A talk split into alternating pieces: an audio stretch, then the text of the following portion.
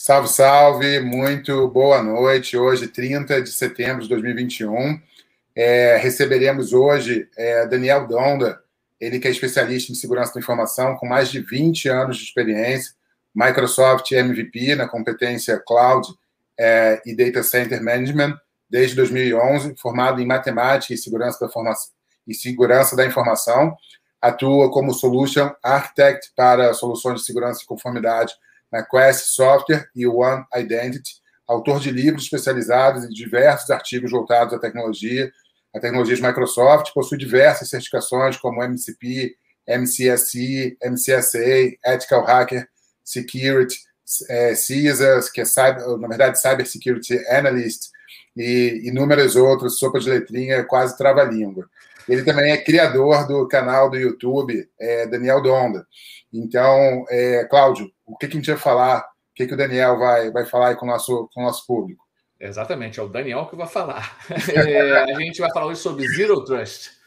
Então, por que, que o governo dos Estados Unidos ele emitiu uma ordem executiva para que as agências federais usassem o conceito Zero Trust de segurança da informação sendo como obrigatório? Vamos, vamos, vamos lá para o convidado, solta a vinheta. Muito boa noite, Daniel. Seja bem-vindo. Obrigado aí por aceitar nosso convite. Boa noite, boa noite. Obrigado. Feliz de estar aqui, poder fazer esse bate-papo com vocês aí. Um tema tão relevante para esse momento. Obrigado. Legal. É, como o Cláudio bem ilustrou aí, é, obrigado né, mais uma vez pela, pela sua presença. Né? Quando a gente pensa é, nas organizações né, é, de algum tempinho atrás, a gente poderia considerá-las como castelos protegidos, onde todas as comunicações internas eram confiáveis. É, agora foram construídas algumas pontes né, para ligar esse castelo às novas possibilidades tecnológicas, como Office 365, Salesforce, Dropbox, é, AWS, Azure, é, Google Cloud e IoT, dispositivos remotos, BioIoD, uma série de coisas, né? Bastante também outra sopa de letrinha. Então, de onde surgiu esse conceito? Você pode falar um pouquinho mais? Que a gente tem também aquela famosa frase, né? Never trust, always verify. Nunca confie, sempre verifique. E aí a gente queria saber um pouquinho mais. É, bom, é, como você falou, eu acho que a gente tem que voltar no tempo um pouco para entender o que é o, o, esse conceito de zero trust hoje. Uh, eu sou suspeito de falar quando eu. Bom, você falou já mais de 20 anos trabalhando com tecnologia. Então, eu comecei numa época e que é, acho que muitos aí que, que nos assistem talvez nem conheçam, mas uh, as redes elas eram mais fechadas, né? Era dentro da empresa, estavam conectadas por cabos e aquilo era a rede. Ali era a segurança. Então, fechava a porta, uh, colocava um firewall e pronto, estava bem seguro. Esse era o conceito. Por isso que a gente fala do castelo, né? Tipo, ah, então tinha lá os muros. Uh, a, a, primeira vez que começou a, a, extrapolar os muros desse castelo veio com Wi-Fi. Que aí alguém do lado de fora já, opa, já podia começar a tentar, tipo, opa, lá está circulando alguma informação. Então, uh, esse conceito mais fechado, né, centrado no, nos limites técnicos né, e até lógicos lá da computação, mas dentro de uma corporação, isso não existe mais, principalmente agora. Você começou a falar de um monte de tecnologia. Eu rodei um software na minha casa há pouco tempo uh, e fui detectar tudo que estava conectado na minha casa. Eu fiquei surpreso, eu falei, ah, acho que a Wi-Fi está aberta aqui para o vizinho, só pode. Mas é Depois é verdade. Eu saber o nome desse software, hein, Dona? eu tenho diversos celulares, tablet, a TV está conectada, você tem dispositivos como impressora, muitas máquinas, uh, IoT, a gente fala de IoT, eu tenho alguns dispositivos, a gente acaba tendo, né? Sim. É, então, uma Alexa, alguma coisa assim. Uh, e hum, não sei nada sobre isso. Ela não falou que não sabe sobre isso. Ainda bem que ela não está sabendo. Não, e isso é só um parênteses, né, o, o, o, Daniel? Breaking news, né? A primeira vez que a Alexa está no nosso programa, né? Hoje dia 30. Vamos tá lá. Quatro pessoas participando. E, e, e aí eu fiquei surpreso com a quantidade de dispositivos que eu tenho conectado. Depois, tem um outro porém. Eu trabalho em home office. Hoje a maioria está trabalhando em home office, mas eu já trabalho há mais de 10 anos em home office. Significa que todos esses aparelhos podem, aliás, eles estão na mesma rede quando eu estou acessando a minha empresa, a empresa no qual eu trabalho. Agora Sim. vamos colocar para a empresa quão perigoso é isso. É muito perigoso. Eu tenho. Será que eu cuido bem dos meus dispositivos? Será que eu não estou acessando no meu no meu notebook um site que não deveria? É, cliquei num link que não deveria, que abri lá por e-mail, que acho que é o maior mal que existe hoje, né? a porta de entrada dos malwares, né? vem por spam, vem e-mails. E então as empresas tiveram que repensar, falar, pô, peraí, eu não posso mais colocar tudo isso que é do, do, do na empresa para controlar, porque primeiro que não é tudo nosso, tem coisas dele, mas que estão conectadas na mesma rede que ele nos acessa. Então não tem aquele perímetro. Né? Então, agora, é, o Zero Trust ele tem vários componentes, mas o principal componente dessa arquitetura que se fala de Zero Trust em segurança é a segurança deve estar centrada né, na identidade do indivíduo no Daniel. Né? Então, uh, eles não podem confiar em mim. É o, cerne, o cerne desse, desse conceito de, de Zero Trust é essa questão da identidade do indivíduo. A identidade do indivíduo. Que antes a, a, a segurança era com base no quê? No dispositivo. Sim. Daniel tem uma senha, mas ele usa aquele notebook. Aquele notebook tem que estar seguro. Sim, aquele notebook tem que estar seguro, mas não é só isso. Porque eu uso o notebook, eu uso o celular, eu uso o tablet, eu estou numa rede aberta, que é a internet, para acessar tudo. Sim. Né? Não é a rede da minha empresa, da tua empresa. A rede que todo mundo. Tá, eu, você, aqui nesse momento tem hackers atacando alguma coisa aí que está passando na mesma rede. Né? É, no, alguns podem até já estar assistindo. E a gente não sabe. Duvidaria. Não podemos confiar, né? Então, assim, basicamente, Odonda, é, antes, né, é, vamos botar aqui uns, pelo menos 10 anos atrás, as empresas, o pessoal ia né, com, com, com seu terno e gravata, sentava lá, abria seu desktop, o notebook, né?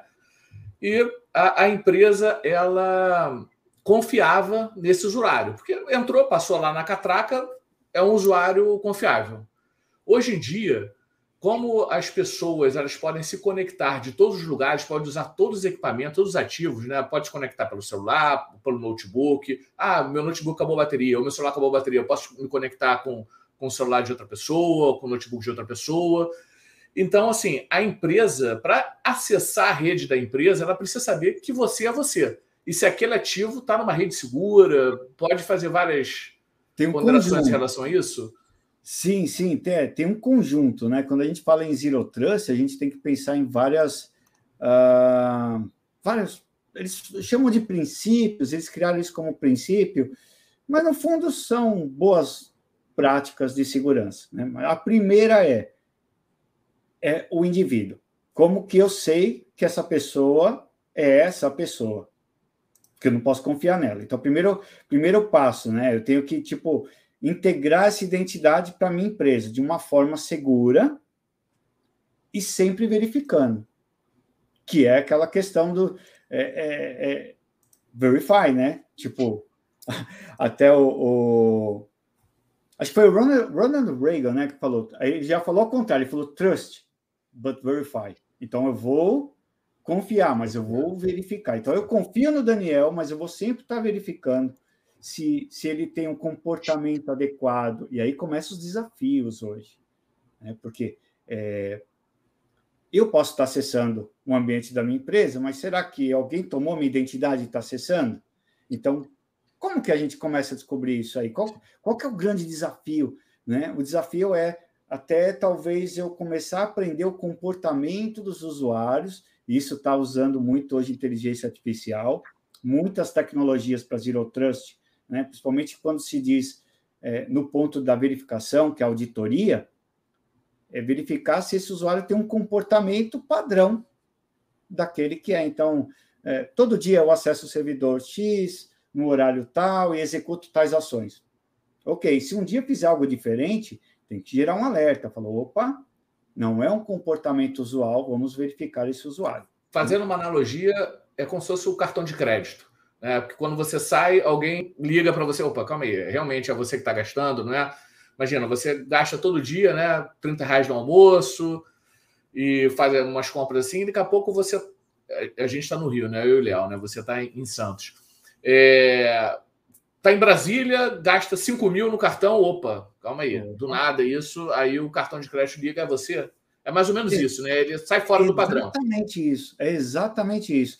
E aí a gente tem que, é, hoje, é, colocar dentro desse, desse princípio, né, que é o princípio do verify, antes até estou pulando aqui a parte da, da, identidade, mas essa parte de verificar e de auditar, né, é, é que eu hoje acesso via celular, eu tenho IoT, eu tenho me falou Salesforce, tenho várias tecnologias, né, concurso, vários programas, estou usando um monte de coisa.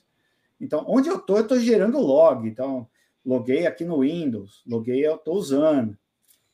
Estou usando aqui o meu sistema Windows, ele gera informação, Daniel Donda, logou tal hora, né, foi autenticado pelo servidor tal. Aí ele foi lá, para o Azure, ele foi para a AWS, ele começou a copiar um arquivo, ele começou. Então, tudo isso está gerando logs. E aí vem um dos desafios maiores, eu acho que é um dos maiores desafios hoje, é o volume, que é bom. Quanto mais volume, mais a inteligência de máquina consegue aprender o seu comportamento, porque ó, eu já conheço ele, sei tudo que ele faz. Só que comportar esse volume, analisar esse volume, né? As empresas têm que se preocupar com isso. Tudo isso é vai custo, né? Vai dinheiro. Com isso certeza. vem depois da identidade, né? Eu já pulei um, um ponto.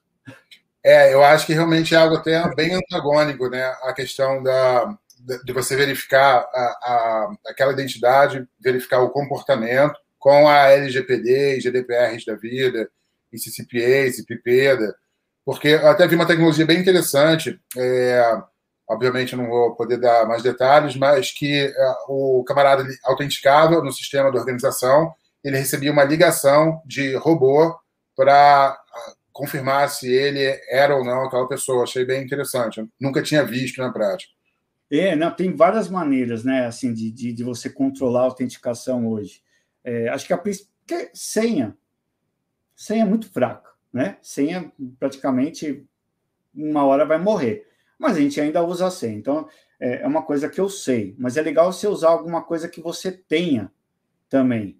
Ou usar também alguma coisa daquilo que você é. Né? Então, por exemplo, uma identificação biométrica, alguma coisa. Só que tudo isso aumenta a superfície de controle e gerenciamento, principalmente que estamos falando, né, o foco é privacidade, Aí eu começo a colocar as minhas credenciais, né? Ok, mas aí eu ponho a minha, a minha digital, né? Ou a, a íris, alguma coisa assim, você começa a, a, a ter muita informação, né? É, muitos dados pessoais e dados pessoais sensíveis para ter um controle a mais. Então, quanto mais segurança, mais controle você também precisa ter. Então, é importantíssimo. E, e, e é engraçado, porque cria um, um, paradoxo. A gente até falou isso em um outro programa. Porque é, para você se autenticar, para a organização é, saber que você é você, ela precisa de dados pessoais, né? É, seja sua senha, seja biometria, né? os dados biométricos, ou o que vale. E quanto mais você fornece para a organização esses dados, mais exposto também você fica, porque em algum vazamento, né, é, possivelmente você vai ter algum prejuízo e vai ser maior do que se você fosse uma senha. Mas a senha também não, é aquilo que você falou, não está perdendo sentido hoje em dia. Sim, sim. E, e, e até, até a gente fala muito sobre. Se usa muito senha, né? se usa muito, muito, muito, muito. Eu preciso dela o tempo todo. E o maior risco que existe hoje, acho que para a senha, é que é muito difícil você gerenciar essas senhas. Boa. E aí eu vou entrar num princípio muito importante sobre Zero Trust, que é o princípio do menor privilégio dentro da corporação. Por quê? Eu, Daniel, trabalho para uma empresa e eu administro servidores. Então eu tenho que ter a senha de administrador dos servidores? Ah, mas aí nós três vamos trabalhar no servidor. Cada um vai saber a senha a gente vai anotar onde. Não, não pode. Né? Não, não, não dá. Uh, a gente vai ter que ter um software para controlar isso. Né? Então, é, eu ia te perguntar isso. É, cofre de senha que a gente fala, ou acesso privilegiado controlado, que vai permitir o acesso, para que eu não tenha a senha, para que nenhum de nós tenhamos a senha. Por quê? Porque Primeiro, a gente tem aqui, estamos aqui no, no sistema, e tem o YouTube, tem Facebook, tem Twitter, tem tudo, cada um tem uma senha. Você tem que ter uma senha para cada coisa. Não dá para ter a mesma para tudo. O risco de uma das suas senhas dessas já ter vazado no passado é muito grande. É muito grande. É fácil de você procurar, os bancos de dados de senha vazadas estão aí. Não é vendido na Deep Web, é vendido na web comum.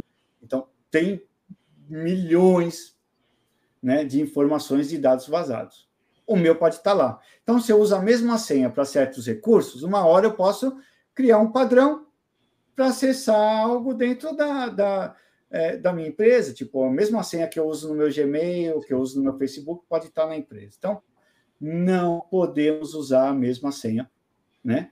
para esses recursos. Então, dentro da empresa, eu também não posso usar e ficar usando uma credencial privilegiada. E um dos, dos princípios do Zero Trust, né, é, são dois, a gente fala, né? Princípio do menor privilégio. Então, eu vou usar uma conta comum.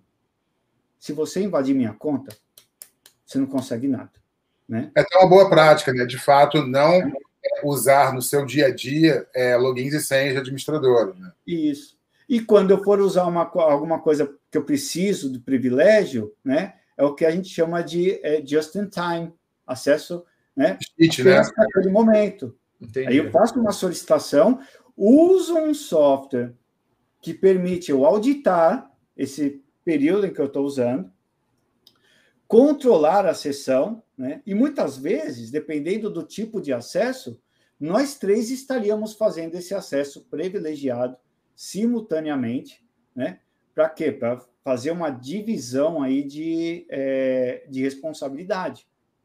É que nem ligar lá a bomba atômica nos filmes, né? Tá um de um lado, vira a chave, aí vai outro, aperta.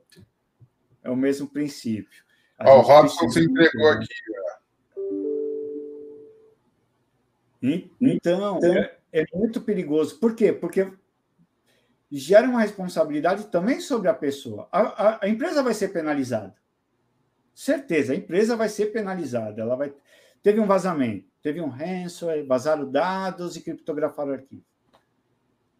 A empresa está na frente, ela vai ser penalizada. Os danos, né, a imagem financeira, tudo dela. Mas a pessoa também vai sofrer. Né? Por quê? Porque partiu dela. Então, se você tiver essa segurança né, da garantia de que, poxa, mesmo que eu faça algo errado, não vou né? Não, vou ser um vetor para esse ataque, é ótimo, né? É ótimo. Sem dúvida. Tenha isso. Agora, Daniel, quando a gente pensa a nível mundo, né, por que está sendo imposto aí pelo governo federal dos Estados Unidos essa, esse conceito de zero trust? Eita, vocês colocaram, né? O Claudio colocou lá, você também. É. Então, acho, acho, acho bem legal isso aí, acho muito importante, né? Uh, tem tem muitos fatores. O primeiro fator, obviamente, é, é, é muito é muito importante e bem visto, que é a questão da, da segurança, o aprimoramento da, da, das tecnologias. E teve um caso, tem dois casos aí, né? Teve um caso recente e, e ele foi movido por um. Ainda não se tem detalhes muito sabe, sólido, né? Tem uma investigação ainda em curso, mas é, para quem está assistindo aí, tem um tipo de hacker, tem um tipo de ator malicioso que se chama é, National State Hackers. São. A gente hoje não usa mais o termo hacker, né? Porque temos o ethical hacker. Né? O hacker não é uma coisa má.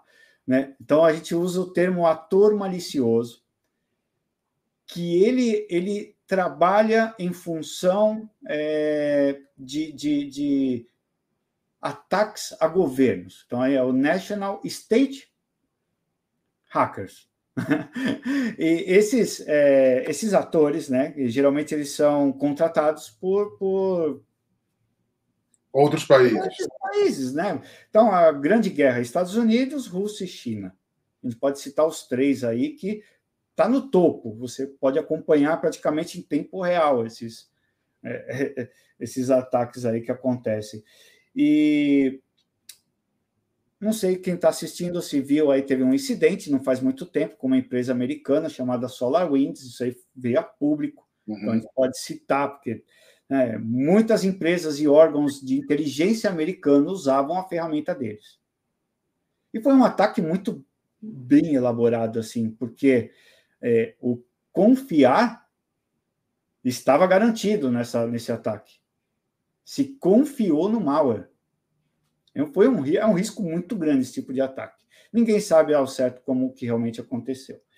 Ah, e nesse sentido, nesse vazamento de informações, nesse que ainda pode ter muitas pessoas comprometidas nessas ah, esses órgãos né, é, governamentais e federais americanos, é, levou então aí tipo uma, um aperfeiçoamento das questões de segurança. E por isso se colocou dessa maneira. Olha, a, a nossa a direção agora é essa. E gerou até alguns barulhos, porque fora o Zero Trust, que é perfeito, tipo, é, acho que a tendência todo mundo tem que levar em consideração isso. Quem está chegando ou quem se perdeu nos assuntos técnicos é centrar segurança na pessoa, controle de acesso, né, menor privilégio, e tem outros pontos que a gente ainda vai citar. Mas fora isso, o que gerou um pouco de barulho lá fora foi o que se quebra um pouco aquilo que os Estados Unidos eles levam muito muito mais a sério essa questão da privacidade. Agora a gente, nós os brasileiros, né, estamos é, chegando a, praticamente agora com essa questão. Se, tá, se estamos dando muito mais valor à privacidade nesses últimos anos, coisa que lá já se levava né, a sério muito. E algumas questões de quebra de sigilo que está acontecendo, que a lei né, vai deixar lá claro para as questões dos provedores de internet, porque eles têm acesso a muitas informações. E é a mesma coisa que aconteceu no, no, no, no 7 de setembro, aquela lei que veio logo em seguida, por questão do terrorismo. Né? Tipo, eu vou abrir para proteger, mas vocês vão perder a privacidade para essa proteção. É um paradoxo também, né? Fala aí, então. Mas assim, é, o Zero Trust é um conceito. Ele, é um conceito. Dentro desse conceito tem vários princípios. Vamos ver se eu estou certo. E aí, não é nem um software, não é uma ferramenta, ele é uma, lá, uma ideia, né? A ideia Zero Trust, né? O conceito Zero Trust que tem os princípios dele. E aí, é, a, a organização, ela para se adequar aos princípios Zero Trust, ela é, contrata ferramentas, digamos assim, né, para é, ficar adequada a esse princípio de nunca confiar, sempre verificar. Mais ou menos isso. Exato. Deve ter outros princípios que você vai falar aí.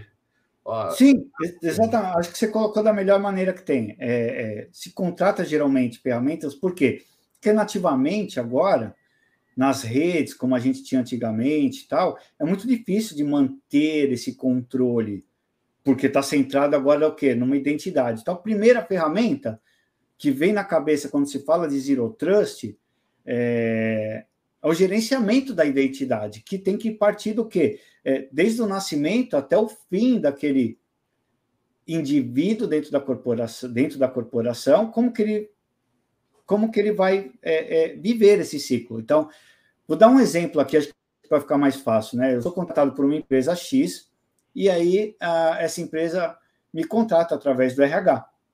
Então, essa ferramenta tem que estar interligada entre o RH que me contrata, que coloca eu sobre é, os meus limites já com base na minha função. E esse objeto ele vai ser rastreado e controlado desde o início lá do RH, da hora que eu que deu um enter ali, que tipo foi contratado, até a hora que eu for desligado da empresa. Por quê? Por que, que tem que ter um software para isso? É, e aqui acho que todo mundo já passou por isso. Quantas pessoas já não entraram numa empresa e foram se elevando de cargos ao longo dos anos? Será que os privilégios que eu tinha de um cargo anterior, ele se manteve? Ou será que foi retirado? Será que alguém parou para, tipo, olha, peraí, ele era gerente de marketing, agora ele é gerente de vendas, e não tem que ter acesso de marketing. Eu estou colocando algo hipotético, né? Porque, mas será que eles têm essa preocupação? Dá muito trabalho, porque é muito dinâmico, é muita coisa. Então, um software vai fazer essa rastreabilidade e esse controle. Falou, opa, ele está saindo de uma área e indo para outra área. Então, tudo, aquele que, tudo aquilo que ele levava, ele precisa, se não, se retira aqueles privilégios, aqueles acessos, aqueles controles para que ele tenha os novos. E o mais, acho que o mais importante aí dentro desse ciclo de vida, de identidade, é, que eu passo também para o usuário, né? É, é, que ele tenha controle um pouco sobre ele também, né? Empoderar o usuário para ele poder gerenciar suas informações. Uh, mas eu, eu, acho que o mais importante é quando ele é desligado. E eu vou falar para vocês, às vezes eu ajudo a fazer o que a gente faz de security assessment das informações de segurança de algumas empresas. Muitas vezes a gente encontra usuários, vocês não vão acreditar, todos os tamanhos de empresa, que nunca fizeram logon na máquina. Foi criado, mas nunca usou. Ou seja, existe uma senha padrão para ele mudar a senha na primeira vez, né? Não sei se alguém já viu isso.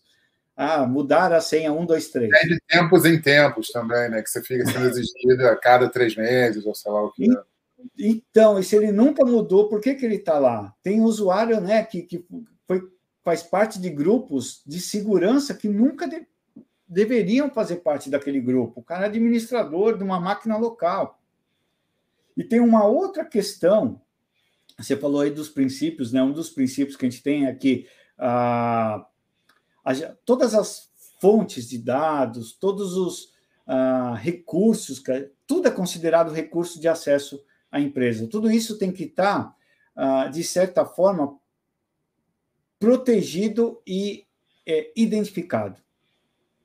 Por mais que possa ser difícil de fazer, se eu acesso a minha a empresa através de um dispositivo, um recurso, ele deve ser identificado. E se ele é um recurso da empresa, ele tem que ter, né, assim como eu faço com a identidade, eu tenho que ter todo o inventário das informações da, daquele sistema para eu poder ter o quê? O máximo de informação.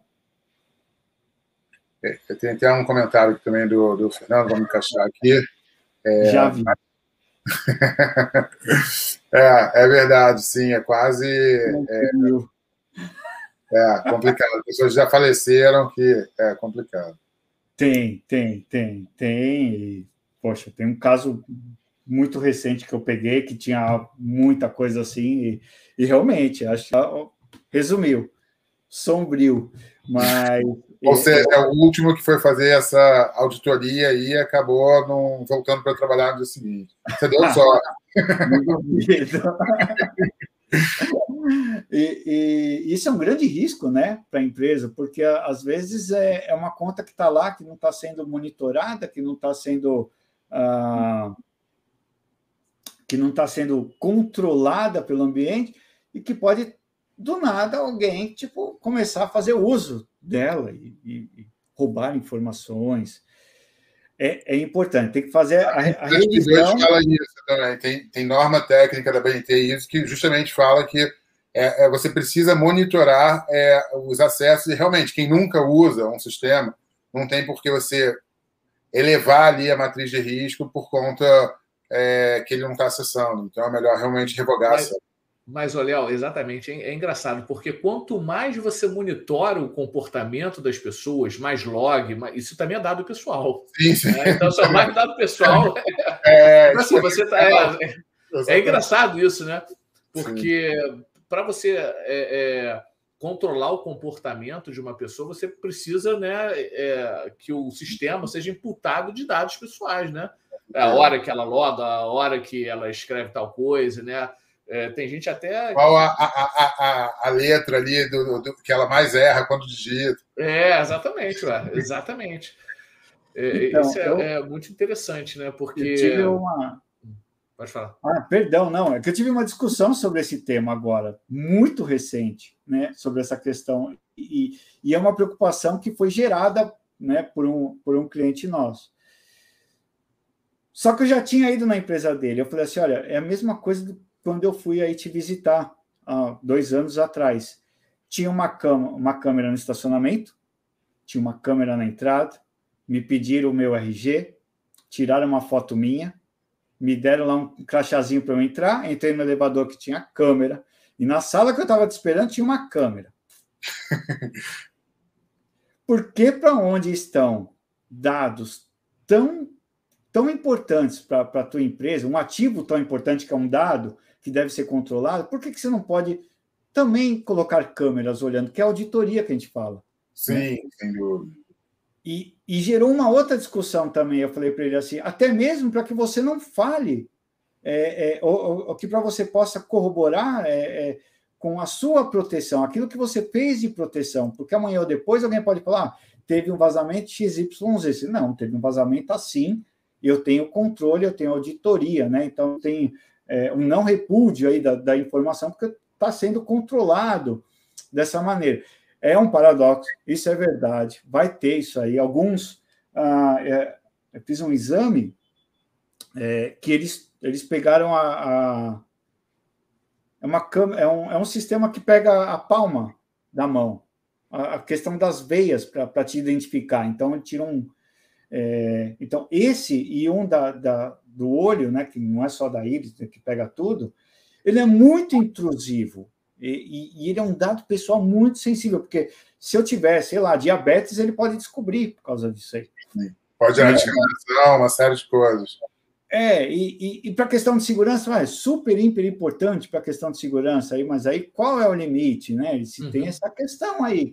Agora, uma coisa interessante você falou das auditorias, é uma coisa que eu acho legal pontuar Aí é o seguinte: primeiro, que é, uma grande maioria das organizações e das pessoas, evidente que as organizações são feitas de pessoas, elas acham que a auditoria, mesmo as internas, são coisas ruins. Ou seja, ela vem esse camarada de novo querer meter o dedo no que eu faço, eu estou aqui tranquilo. Isso é, não é ruim, é uma oportunidade de melhoria para aquele sistema de gestão.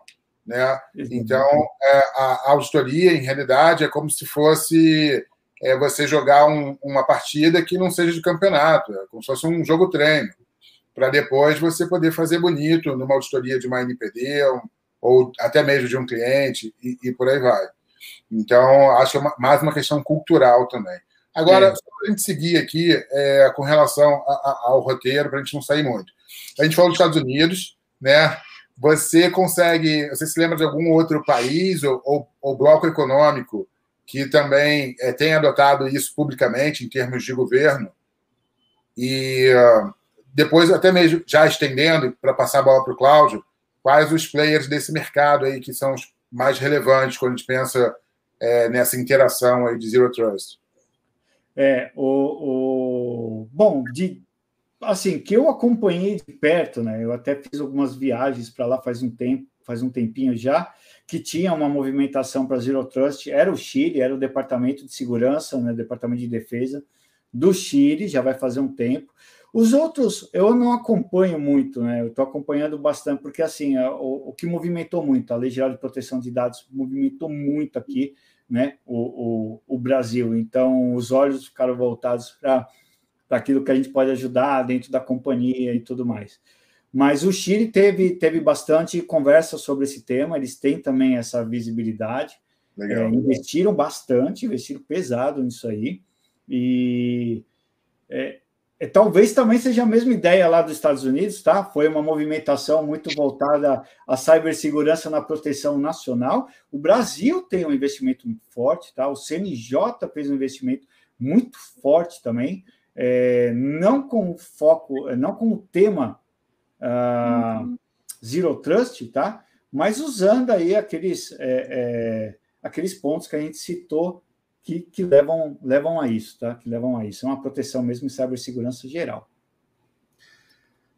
E, o, o Donda, é, falando um pouco aqui do Brasil também, né? É, para as organizações que quiserem adotar esse conceito né, do, do Zero Trust, ferramenta, pessoal, é, capacitação, assim, é muito caro é, você entrar nisso. Para mim, o Trust é praticamente um bom senso, mas tudo bem, agora. bom senso é, caro. É, é, o bom senso é caro? É caro. É caro, é caro. Eu vou te falar que é caro, assim, por dois. Por...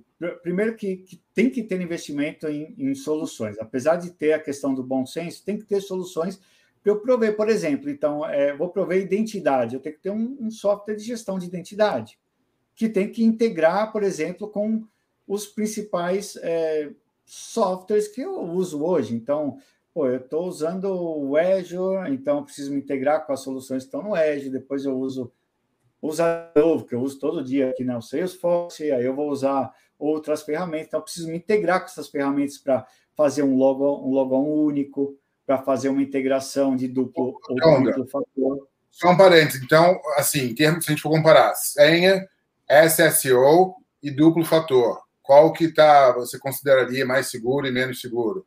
A senha, obviamente, acho menos seguro. Hum, não é seguro. Senha não é seguro, de jeito nenhum. Né? O, o Single Sign-On, né, que é o SSO, é uma tecnologia que permite que, ah, se eu venho aqui e me, me é, fui faça parte de autenticação e autorização para acessar aqui agora o YouTube, né?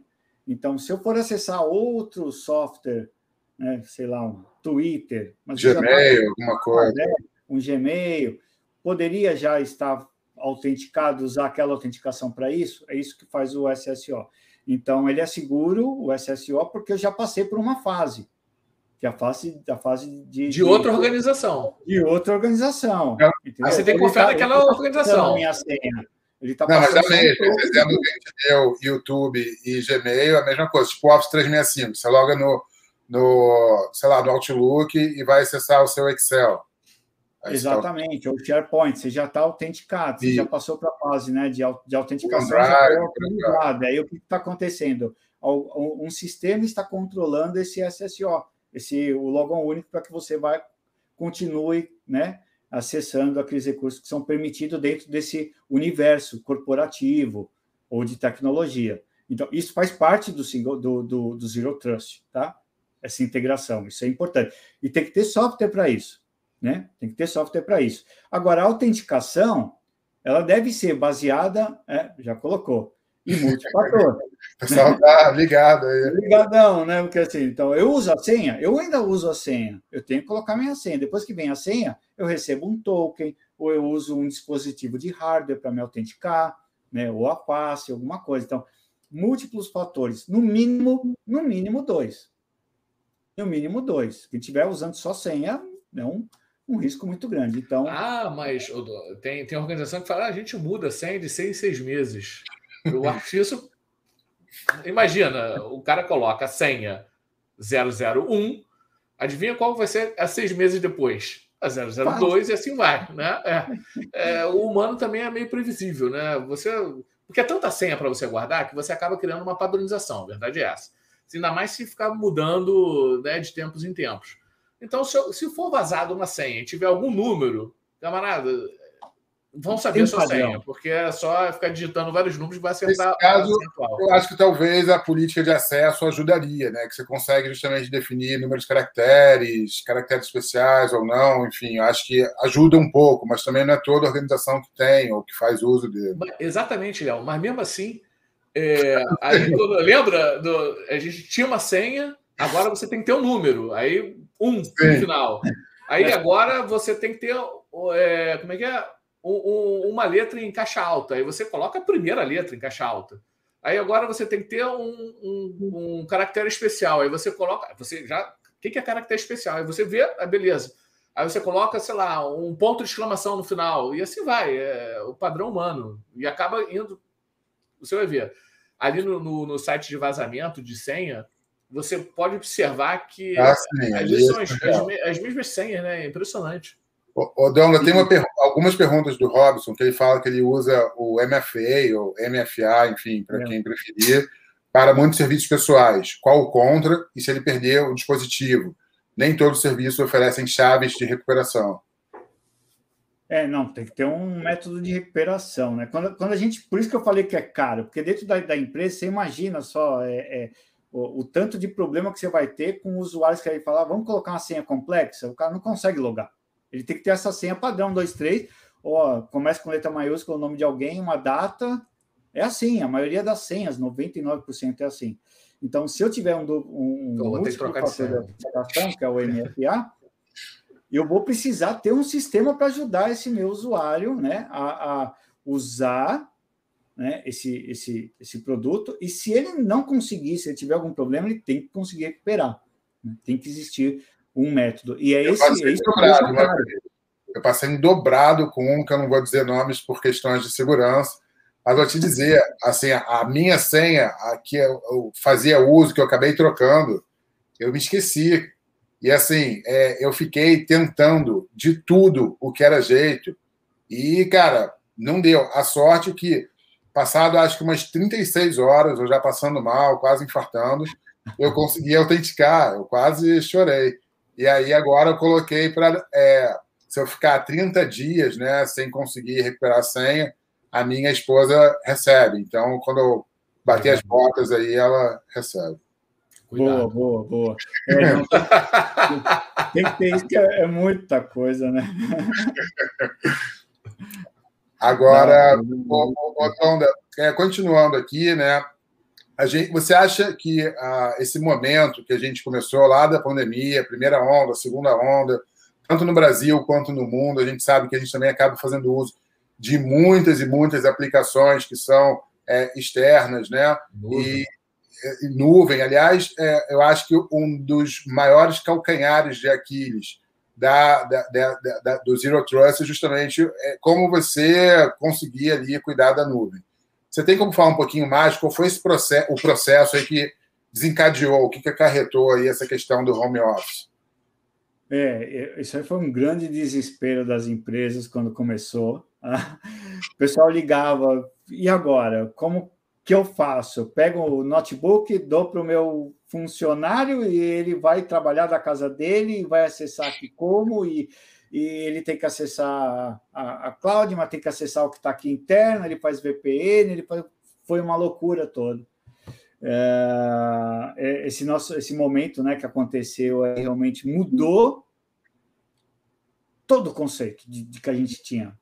Acelerou Tudo. talvez uma mudança né, cultural e tecnológica cultural e tecnológica de uma forma muito muito abrupta, né? Muito, caso. É. Total. Ah, realmente, é, é, a, a, eu acho que o que ajudou, a gente falou até de cloud, eu acho que aqueles que já estavam programados para migrar para os recursos de nuvem, eu acho que eles tiveram, tiveram uma facilidade até. Porque foi, sabe, já tinha meio caminho andado. Falou, pô, não está tão difícil para você. O problema era aquele que estava segurando aqueles investimentos, que é uma tendência. Uh, e hoje a tecnologia ela evolui de uma maneira que ela deixou de ser aquela coisa do tipo, ah, evoluiu porque é, é, eu vou, vou, não vou assumir porque é só uma moda. Não, é, é uma tendência de negócio. A evolução está atrelada ao negócio. Então, a continuidade do negócio, inclusive. Se ele não evolui junto, puta, ele vai ficar para trás. E foi o que aconteceu nesse tempo aí. Né? E aí eles tiveram muitos problemas de segurança, muitos problemas de segurança. Uh, ah, VPN é bom. É tipo, a primeira coisa que, que falaram, estou em home, vou acessar. O que, que veio na cabeça de todo mundo? VPN. VPN é um grande risco. Por quê? Eu estou fazendo um canal de uma rede insegura, que é a casa de um cidadão, para dentro da corporação. De novo, fica caro, Cláudio. Por quê? O que, que eu tenho que fazer? Eu vou ter que colocar um sistema ah, ah, de análise para aquela máquina que está entrando naquela rede, para ver se ela está em conformidade com aquele meu requisito de segurança, né? E, e se ela não tiver, eu vou colocar ela, né, num, apartada da minha rede durante aquele período. A gente usa hoje o termo, né, bastante o termo de é, é, como que é? Até sumiu agora, que a gente, putz, a gente está agora, por causa da pandemia. Quarentena, quarentena. Em quarentena. E esse é o termo que nasceu realmente dentro desse sistema de VPN. Então, tipo, eu vou analisar a máquina, se a máquina não estiver boa, vou, vou colocar ela em quarentena. O que, que é a máquina boa? Aí que entra né, aquele controle, que é uma das partes, de, de um dos pilares aí que a gente tem que ter dentro da, é, é, de segurança da informação, que é controlar hoje os endpoints. Então, pô, a minha máquina, que é a máquina que eu tenho aqui na minha casa, eu vou me conectar na empresa. Para ela se conectar, o que, que eu tenho que, que, que eu tenho que fazer? A empresa tem que saber que aquele endpoint, que é a máquina final do usuário, né, vai se conectar, tem que ter no mínimo, sei lá, eu vou dar alguns exemplos aqui, um antivírus, tem que ter Sim. o firewall que está ligado, o disco deve estar criptografado, coisas do gênero. Então, eu bato o olho nesses recursos e falo, ok, a sua, a sua máquina, mesmo sendo sua, está em conformidade com a segurança da corporação, pode entrar. Aí... Não, é, não, é, muito invasivo, não, é, você saber o que está na máquina do, do, do, seu colaborador, na máquina pessoal, ah, se o cara tem antivírus, se não tem. Não, eu sei que é uma segurança para a própria empresa, para a própria organização. Mas é só para. Agora que eu pensei, né? Porque é, a organização ela tem que ter uma solução que vai checar no endpoint que, é, que o colaborador ele está acessando de um equipamento seguro, que tenha um antivírus tal, não sei, a, a, de repente até a empresa, ela pode, a organização ela pode falar, não, tem que ser esse antivírus, Sim. tem que usar esse VPN, tem que usar esse firewall, não sei. Né? É, eu, engraçado que foi semana retrasada, tive uma reunião e, é, sobre Zero Trust e apareceu até um,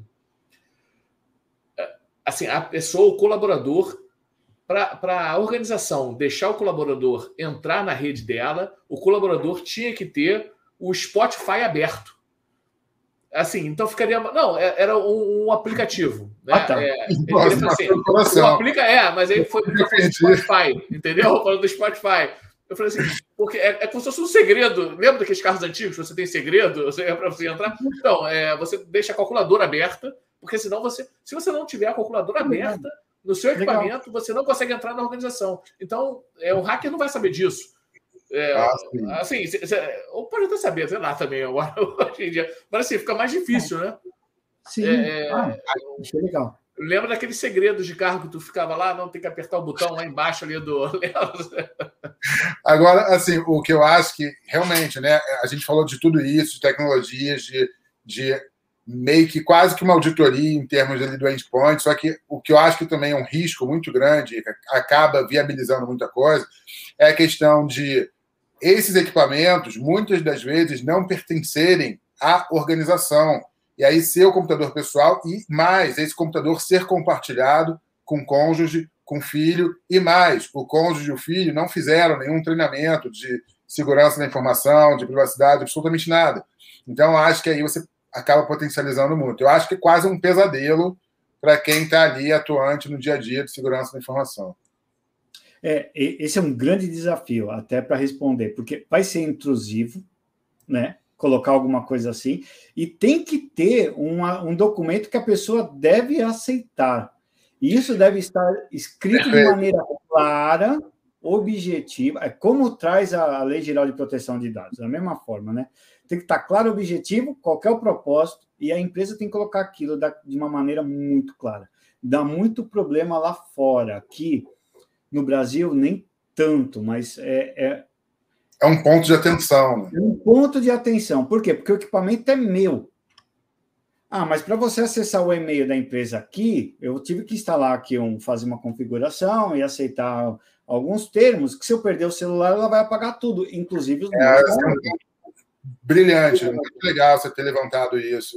Muito legal mesmo, porque não é nem só isso, até mesmo a questão de um celular, que seja da própria pessoa, mas que ela usa para a empresa, perdeu, a empresa vai falar, pô, por questão de segurança eu preciso apagar o, o celular. Ah, não, não pode, que é meu. Se não tiver isso no papel, ali, nos pormenores de um instrumento entre partes, aí pode dar dor de cabeça grande para todo mundo. Mas é complicado a, a, organização apagar o aparelho pessoal. Se tiver previsto num contrato, é, tem que estar muito bem. Não está isso aí. Exatamente. Agora, então, esse contrato deve existir, ele é obrigatório, porque é, de novo, é um paradoxo aí, né? Vou, não, tem, não, não tem muita alternativa, né? Não tem muita alternativa. Ou eu vou respeitar essa questão do usuário de ter as informações dele lá, ou o usuário vai acabar aceitando porque ele quer trabalhar para a empresa, ele vai aceitar né? E, e, e, cabe a ele também ter um pouco de controle para que isso não aconteça, né? Até acaba criando um, um equilíbrio, mas tem que estar tá bem, muito bem definido, muito bem claro. E isso é um problema também em tecnologia, por quê? E eu, quem estiver assistindo aí pode até colocar aí. Vocês é, é, já leram as políticas de, de, de segurança da sua empresa? É uma ótima. É, é quase impossível. Aquilo não está claro, tem que ter, tem que ter as políticas. Amigável, né? Tipo, é. E, e, e, e, essa pauta tem tudo a ver com isso que a gente está falando, tá? O, o Robson colocou, né? Política de Bring Your Own Device. É exatamente isso, porque esse Bring Your Own Device é uma realidade agora.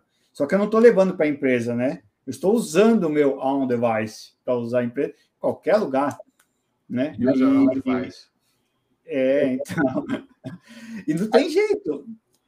E a gente ainda tem casos extremos, né? Porque, por exemplo, até aproveitando aí o gancho, né? É, a gente tem, por exemplo, a Apple, que tem feito bastante lobby em termos de privacidade. Só que os próprios funcionários, quando eles é, são contratados, eles são obrigados a autenticar lá com a sua conta do iCloud. E houve o, o caso de um engenheiro lá é, de firma, é, Jacob Preston, sei lá, que após pedir demissão, ele foi instruído a devolver o MacBook lá dele, só que estava cheio de, de, dados pessoais dele, justamente porque a Apple tinha instruído ele no ato de contratação a ligar essa conta pessoal, e aí deu um problema danado. Teve também uma gerente sênior lá do programa de engenharia da Apple, Ashley Gijovic, sei lá, uma coisa assim, não me lembro o nome dela direito, mas que foi pior, porque tinham fotos pessoais, sensuais, invasivas dela e ela não pôde apagar, mesmo quando ela foi desligada. Então, isso é muito complicado, porque até onde vai isso? Né? É, é muito complicado mesmo. É, isso daí dá panos para manga. Então, assim, a privacidade da Apple, por exemplo, vale é, para os muros ali de fora do castelo dela, mas não se você trabalha nela. Então, está vendo como que é complicado mesmo, hein? E pior que depois que você assina, você assinou, e a pessoa vai assinar, e bom, aí depois isso aí se arrasta. Tem que ver a validade também, né? Porque a pessoa está em, em, relação à força, né? Aquilo que você falou, Dom. Né? É, é, desproporcional, né? O cara é empregado, o cara vai aceitar, né? Ah, tá, assina, assina. E se não assinar, o que, que vai acontecer? É, a própria LGPD. Aliás, nem pergunta isso, né? Porque ele já sabe o que vai acontecer. A LGPD prevê algumas coisas, umas situações dessas, né? Porque justamente até no ato da contratação, para o cara não concordar com tudo, mas é realmente desproporcional uma força entre contratante e contratado, geralmente. É. Mas, é. O, o Donda, mas vamos falar um pouco assim, na prática, assim. É, o, o, tem esse conceito, né? É muito bacana, o conceito do bom senso, desculpa, o conceito de zero trust. E agora eu quero aplicar né, na, na, na minha empresa. E eu sou desde micro a grande, grande empresa. Você já falou que é caro, né? Então isso já vai eliminar um pouco a parte né, da, da, da microempresa aí. Mas antes de fazer todo o programa, a gente vai, pesquisa e tal. E engraçado, não aparece, é, o Zero Trust, não aparece assim, as empresas que adequem, digamos assim, ao Zero Trust. Não, não, não é uma coisa assim muito, muito rápida. São vários vários artigos que aparecem sobre Zero Trust, mas não da, da, das empresas, assim, né? É, e qual, assim, qual a diferenciação entre uma e outra? Porque talvez uma multinacional, né, uma grande empresa, ela tem TI, ela sabe, né? É, o próprio pessoal do TI sabe quem procurar e tal. Mas, digamos assim, um, um, uma, uma média empresa e, e, o cara realmente não sabe, mas o cara achou interessante esse conceito, Zero Trust, uhum. já sabe que é uma coisa mundial e beleza, como é que eu implanto isso na minha empresa? Né? É, com quem eu falo, com quem eu ligo, assim, quais são os players do mercado, né? os, os grandes players, né? Os fornecedores. o Tom apontou para ele. Liga, para mim. Não, não, excelente, excelente, excelente pergunta. É, como você falou, Zero Trust é um bom senso. Essa é a verdade. Por mais que a gente que exista milhões de soluções, é difícil de eu falar de player. Eu posso falar da empresa que eu trabalho, né? É, ela é um player que vende soluções que se adequam a esse bom senso que você falou, que é, é, é uma tendência que é o Zero Trust. É igual Mas falar, tipo. Né? É igual falar LGPD. Tem empresa que vende adequação de LGPD. E o que é adequar LGPD? Ó, ora. É a Cada um coisa que eu falando aqui, é o, é o controle de acesso, né? é a proteção das informações, é a boa prática de governança. Então, assim, não tem um, um software único, algo único que faça uma adequação. Tem uma empresa que vende um DLP, ok, mas ele não é o fundamento único para uma boa governança de segurança. A mesma coisa vai acontecer, acontecer com o Zero Trust. Então, nesse caso, são muitas, são muitos os players que possuem soluções para isso. Desde que a gente falou do firewall de borda, para a gente poder começar a ter aquele controle, ainda existe isso, Faz sentido para um Zero Trust? Faz, porque toda comunicação deve estar protegida. É um dos, dos, dos princípios do Zero Trust. Todos os recursos devem estar sendo é, protegidos, monitorados e auditados. Então, vou dar um exemplo.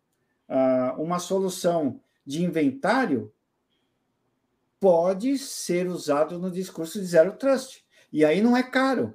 Por quê? Inventário do quê? Olha, na sua máquina, na sua casa, você vai instalar lá um agente que ele vai mostrar para mim os, o, a versão do Windows que você tem, vai manter atualizado o teu software, vai manter atualizado a, a, o teu antivírus, vai manter sempre ligado o teu firewall.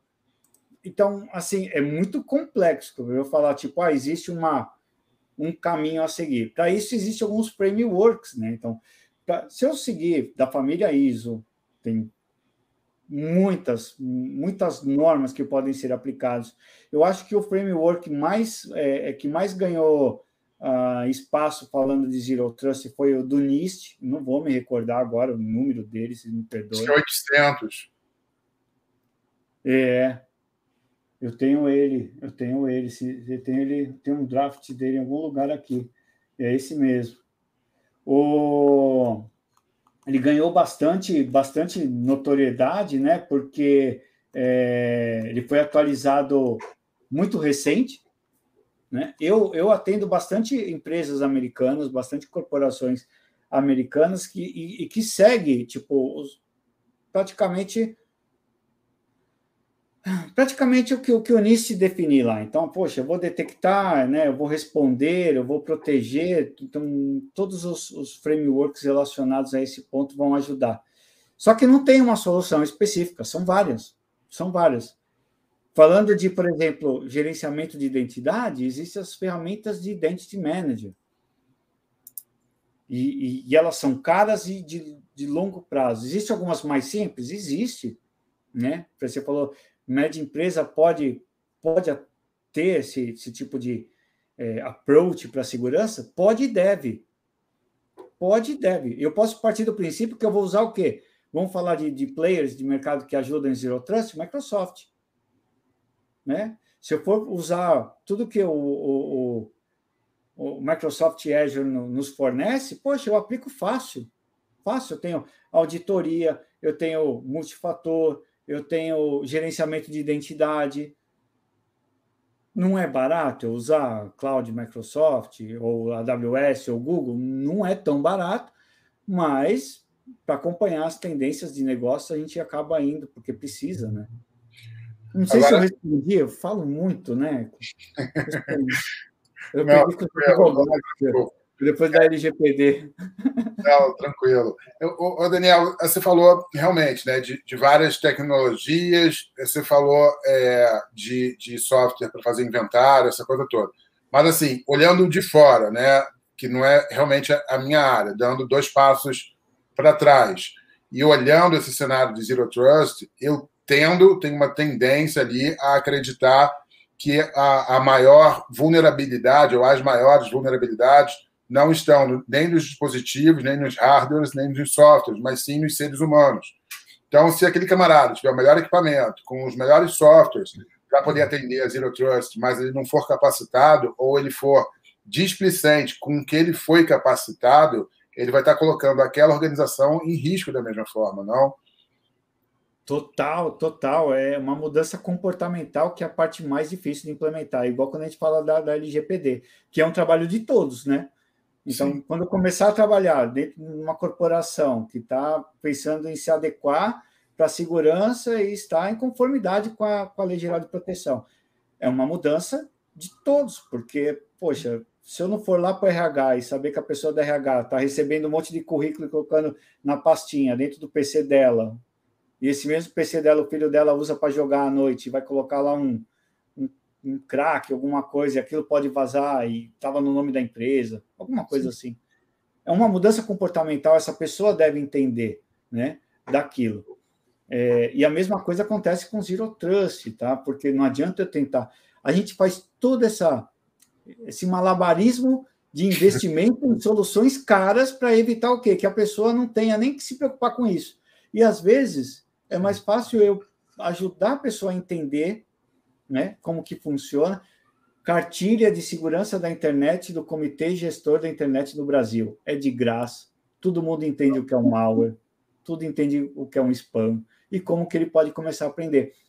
Trocar aquela política de segurança complexa, chata, que ninguém vai ler, mas que ela envolve, tem uma legalidade, Sim. mas troca aquilo por algo mais fácil e, e palpável para o usuário, né? Porque você vai entregar mais resultado. Não adianta você se armar né, é, é, de, de, de, de documento para uma questão, sabe, jurídica no futuro. Não é melhor você proteger de uma maneira mais eficiente, com é, conhecimento? foi, foi, até é, engraçado você falar que, complementando o Léo, né, da capacitação das pessoas, talvez seja tão caro é, hoje, não capacitar as pessoas, né, mas os softwares por causa da não capacitação dos colaboradores. E aí eu, tenho que ter softwares mais robustos que é, tem que ficar verificando qual a rede de Wi-Fi. Se a pessoa está no Starbucks, né, ela pega lá a senhazinha dela, vai comprar um café, ela vai entrar no Wi-Fi público do Starbucks, né? E aí, opa, And in the middle, faz a festa. É, exatamente. Aí você está entrando no Wi-Fi público, né? Aí você vai ter que ter um software, exatamente porque essa pessoa não tem capacitação, não tem discernimento, de não entrar na organização por meio de uma Wi-Fi pública, né? ainda mais um Starbucks, por exemplo. É... Nada contra Starbucks, tá? Exatamente, não gostar do café. Mas é, não tem discernimento, então você vai ter que ter um software mais robusto que vai ficar verificando todas essas coisinhas, né? Aonde a pessoa está, a geolocalização dela, Wi-Fi, rede, é, é, é, meio que aquela bicicleta com rodinha, né? Lembra daquelas bicicletas com rodinha? Exatamente para você não. É, você está colaborador, é como ser é, meio. Né? é. Então, você não confia no seu colaborador, a verdade é, você não confia no meu colaborador, então tem que encher de ferramenta. É, mas isso é, também é importante, né, Cláudio? Que o Zero Trust não é só quem está externo à organização, mas também não confiar nos próprios colaboradores, é verdade. Sim. É, exatamente. Não dá para confiar em ninguém. É, até para software de desenvolvimento, ah, tem um, um local para escrever. Aquilo é inseguro, porque o cara pode escrever qualquer coisa. Né? Então, é, é, inseguro. A rede é insegura, as pessoas são inseguras, mas isso que a gente está falando é mais pura verdade. Se gasta muito mais porque parece que tipo não vale a pena vale a pena investir em conscientização entendi, é isso aí. Na, é, vale mais fácil mais rápido tá beleza mas, você não precisa não confia em mim vai eu vou botar então, ferramentas é. porque não acompanha uma tendência porque por exemplo hoje não vale mais aquele negócio de ah eu vou criar um, um, um curso online para o cara que o cara põe lá, deixa rodar meia hora enquanto ele está jogando outra coisa, ou ele está lá no é, Twitter. Acabou, ele vai para o próximo, aí saiu o certificado. Eu sei sobre conscientização de segurança. Cara, é. faz uma coisa mais moderna, chega nem, sabe? Tipo, ensina de uma não, maneira. Você falou isso aí, o Léo também. Porque é, quantas vezes eu não já me inscrevi em. Eu achei interessante uma palestra, né? E aí eu me inscrevo, né? Tu entra lá no, no, no Simplo, alguma coisa assim, ó, que vai, você se inscreve lá, beleza. Só que às vezes por alguma coisa, ou você está trabalhando, ou está fazendo outra coisa, você acaba não participando. Daqui a Sim. pouco eu recebo meu e-mail certificado. Como assim? Eu nem abria. Assim. É, você nem abriu o curso, já recebeu o certificado. É e os treinamentos são obrigatórios para a empresa. Eu, dentro da corporação, eu tenho um monte de treinamento obrigatório de compliance, de, de, de segurança, é, de um monte de outras coisas que eu tenho que fazer. E vou te falar, são treinamentos horríveis, são chatos. O cara lê no PPT, ninguém vai aprender lá, o cara vai fazer porque tem que fazer. É aquilo de assinar o contrato do tipo: olha, se vou perder teu celular, eu vou pagar tudo. Cara, eu preciso do meu ticket de refeição todo Exato. mês, eu vou aceitar. E, e é isso que vai acontecer. Falta o que eu acho? Eu acho que falta uma modernidade nisso aí também. É, tem algumas coisas acontecendo, tem alguns, algumas metodologias, né? Vocês já ouviram falar do Kevin Mitnick, que tem o hacker Kevin Mitnick, famosão, foi preso e tal. Ele é uma empresa, é. né? E, e, a empresa dele é, hoje trata muito de phishing. E eles têm um, um jeito muito legal de, de, de demonstrar que a, que a, sua empresa está vulnerável a phishing. Então, eles executam, tal, mas tem um treinamento, tem uma maneira é, inovadora de fazer isso aí, de demonstrar, falar, ah, você caiu num, numa armadilha. Foi isso. É, muito legal. Quer contar, Léo, do, do, nosso convidado antigo lá, do, do Montanaro? O, foi dois episódios atrás, ele falou do, do phishing, né, que a empresa, a própria organização, ela mandava phishing para os funcionários e quem caísse não recebia o, o bônus, entendeu? É, você é, não recebe bônus se você não cair, entendeu? Sim. É verdade. Exato. Tem muito treinamento que você, você capacita falando de, de phishing, de ransomware, de não clicar em link e por aí vai. E aí, normalmente, é, após esse treinamento, a própria organização, em conjunto ali com a, com a consultoria, eles acabam moldando ali um e-mail, né? Mas aí, obviamente, dentro de um, de um ambiente ali controlado. E aí uhum. eles colocam, inclusive, assim, erro de português ou de língua inglesa, sei lá, do idioma ali daquela organização, colocam logo, mas meio tosca, alguma coisa nesse sentido, para ver quem vai cair. E mesmo após uhum. os treinamentos, normalmente é um alto índice, tipo assim, 40%. Aí normalmente você consegue descer esse percentual quando dói no bolso. Beleza, ó, quem cair não vai receber o bônus, sei lá, o PS. Não clica mais em nada também. Aí cai para 1%. entendeu? É, surreal. Agora, o, o, o Donda, uma coisa, a gente falou de tecnologia, a gente falou de softwares de, de inventário, a gente falou de comportamentos do usuário, de capacitação, de tudo isso.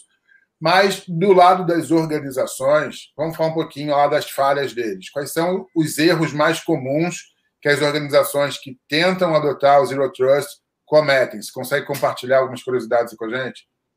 Ah, sim, sim. É... Muita, muitas acabam fazendo investimento, não usam da maneira correta. Então, vou dar um exemplo. Né? Da, um dos recursos mais importantes que eu vejo do Zero Trust é o, o controle de acesso privilegiado. E isso mexe muito com o ego de algumas pessoas na corporação. Por quê? Porque eu vou tirar o seu privilégio de administrador. Então você não é mais o cara que administra, você só é um usuário, mas o dia que você precisar acessar o servidor, você vai acessar. Só que aquilo vai ser auditado.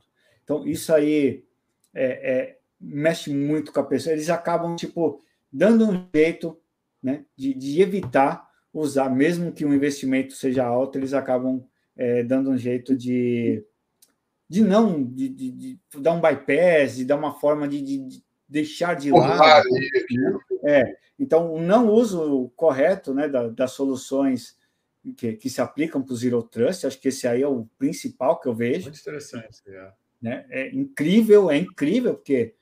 É, o ego é realmente. É o ego.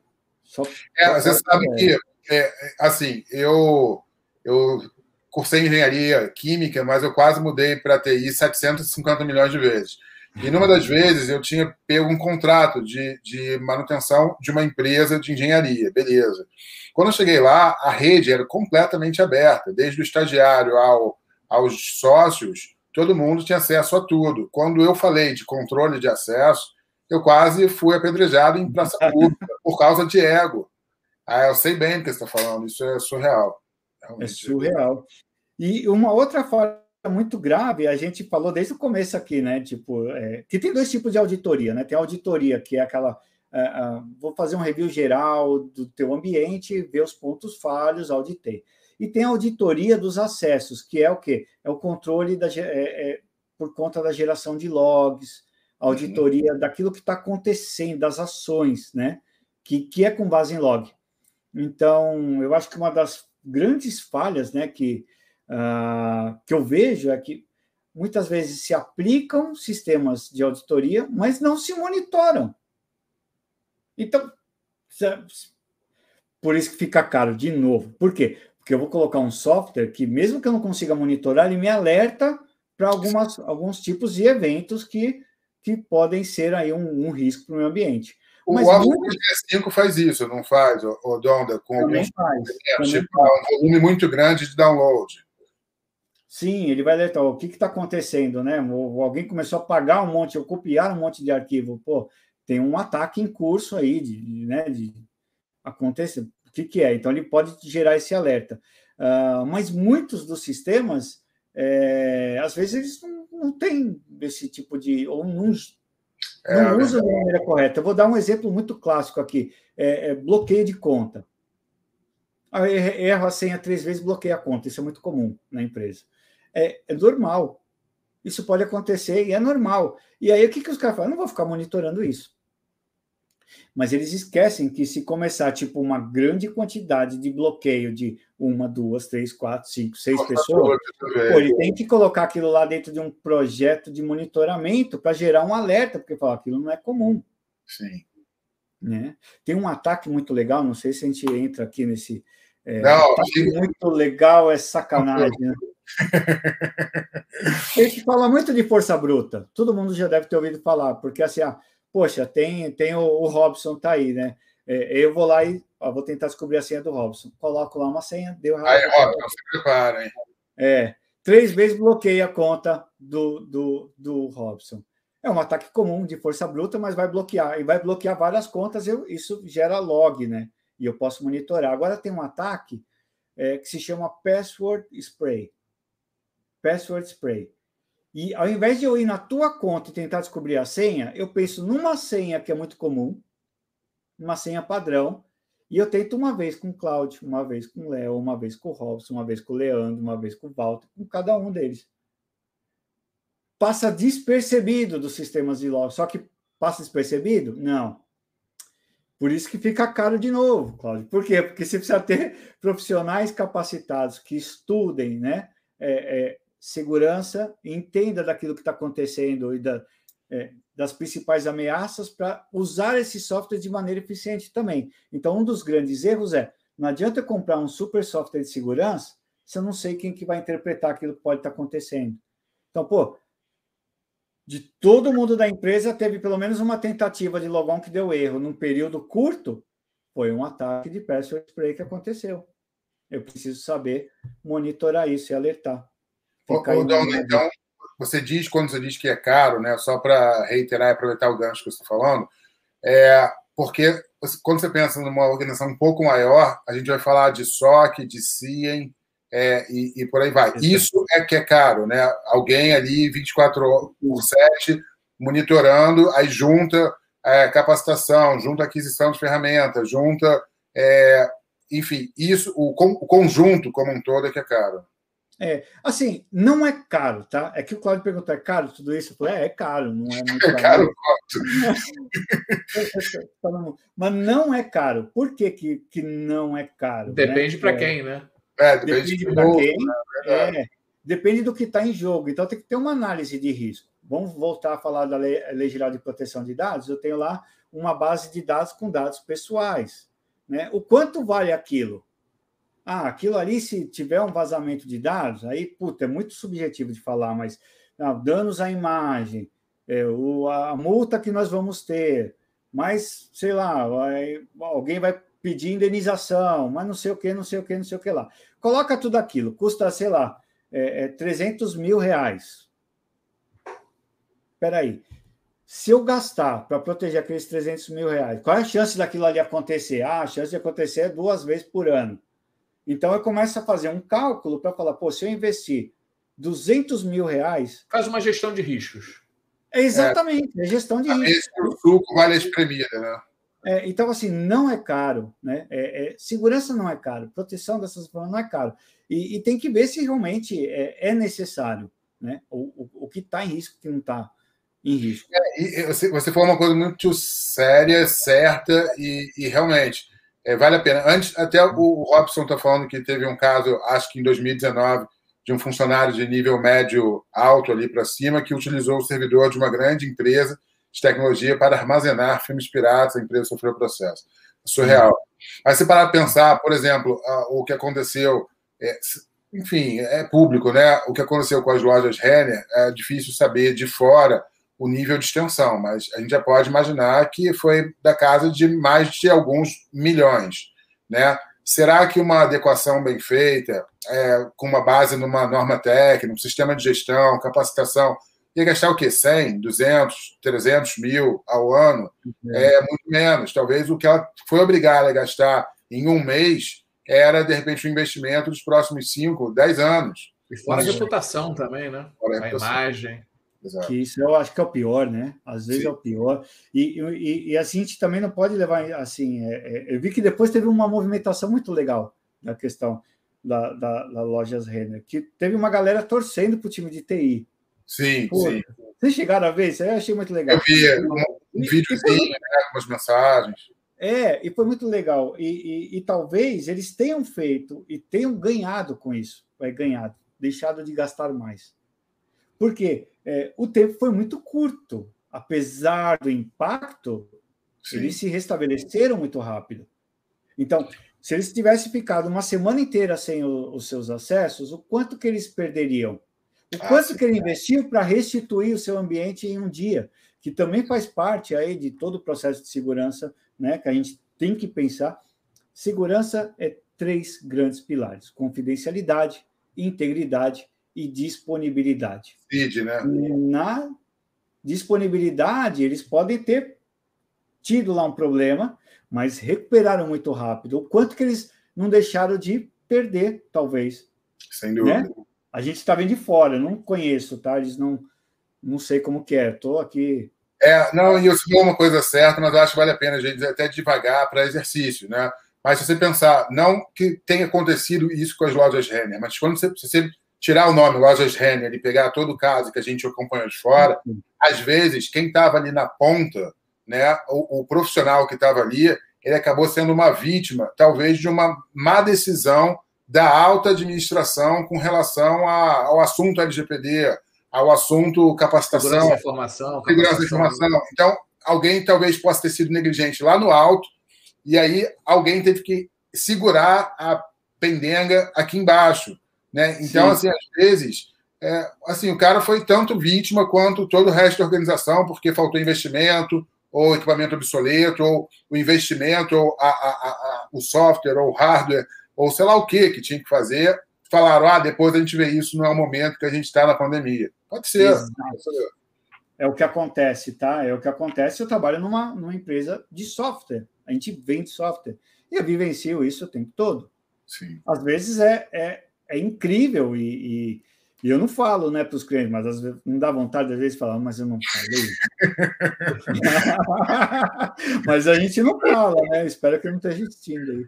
Mas vários casos já aconteceram, do tipo, olha, é, é, isso é importante, por isso, por isso, o ambiente necessita tal. E eu, eu trabalho meio como um trust advisor, né? Não é que tipo, eu sou lá um vendedor, eu sou um pré-vendas, eu entendo o ambiente e falo, olha essa solução se adequa para essa tua necessidade e o software faz isso, isso isso. Se tiver de acordo, a gente ajuda e o cara implementa. E muitos você vê que há a vontade do time Mas tem o quê? Tem a questão do budget que vem lá de cima, e aí tem outras prioridades, tem outros negócios, né? É complexo de entender, mas acontece. A ausência de budget sempre tem, né? Senhores, estamos chegando aí, no, quer dizer, já passamos do, do final do programa, né? Nossa, o papo tá bom, voa o negócio, né? É verdade. É. Eu falo muito, né? Eu falo muito. E aí, Léo, quer começar a despedida? Vamos, vamos sim, pessoal. Alguns avisos aí para vocês, né? A gente tem no, no nosso site, é, ele serve de hub para todas as redes sociais que a gente tem é, conta. Então, quem quiser é, saber mais lá, a gente está no LinkedIn, está no Instagram, está no Facebook. A gente também está no Spotify, pessoal. Então, é, os programas que acontecem ao vivo, normalmente eles vão ao ar em cerca de umas até 10 horas, às vezes antes, ou por aí, vai estar disponível amanhã, no máximo, lá no Spotify, e às vezes o consumo daquele, daquele episódio fica mais fácil. E quem não segue a gente no, no, no Instagram, siga lá, por favor. É, aqui no, no YouTube, é, inscreva-se no nosso canal. E quem gostou da live de hoje, que eu achei super top, não esqueça de dar aquela curtida para é, os algoritmos lá, os famosos algoritmos do YouTube, é, entenderem como um conteúdo relevante. É isso. Uma boa noite para todos e segue aí com o Donda, dando, fazendo suas considerações. Donda, fica à vontade. Se quiser falar de algum projeto, onde te acham, é, social, onde você vive, é, fica à vontade. Não, obrigado, obrigado. Uh só agradecer, é um prazer enorme aqui poder compartilhar, fazer esse bate-papo. Foi muito bom mesmo, foi gostoso o bate-papo. E é um assunto que a gente poderia estender aqui por horas, né? Imagina só quanto tempo, quanta coisa para falar. E estamos, é, estou aí na rede social também, vocês me acham fácil, né? Daniel Donda, tá aí o LinkedIn, também tem o site danieldonda.com, que eu também uso como um hub lá para as outras redes. E pô, muito obrigado. É o que eu mais tenho que agradecer, principalmente para a audiência aí participando do jeito que está. Valeu. Então, gente, como o Léo falou, não esqueçam aí de, de, curtir a gente, de se inscrever nos canais. Lembrando que eu e Léo, a gente faz tudo, exatamente tudo, né? De texto, de arte, dá um trabalho. Quem imagina, acho que vocês não podem nem imaginar o trabalho que dá mas realmente, e a gente gosta disso, é prazeroso para a gente chegar aqui, ter um convidado muito bacana, como foi o caso de hoje, e, e todos os convidados foram assim. O, o, papo assim flui e né, já passou uma hora e vinte, a gente nem percebeu. A gente tenta colocar o programa de uma hora, né? Mas sempre, ainda mais quando fala, já reparei uma coisa: quando fala de segurança, informação e tecnologia, o negócio voa mais ainda. É, mas muito obrigado aí e novamente não se esqueçam de se inscrever no nosso canal do YouTube. Boa Ai, noite. Opa. É, é, mais uma coisa, pessoal. Se vocês quiserem ajudar aí a gente, né, é, a divulgação de vocês é muito importante. Então, vocês é, encaminhando link, mandando em grupo de WhatsApp, realmente é, é, sem fins lucrativos, né? E assim, a gente quer o nosso, por enquanto, né? A nossa única finalidade é divulgar é, conteúdos técnicos, conteúdos aí palatáveis para quem justamente está nessa imensa área de privacidade e proteção de dados. Né? Quem então, sabe aí um dia a gente não chega aí nas dezenas de milhares de seguidores aí do Donda, né? Do, do é verdade, o cara é um popstar, né? Popstar.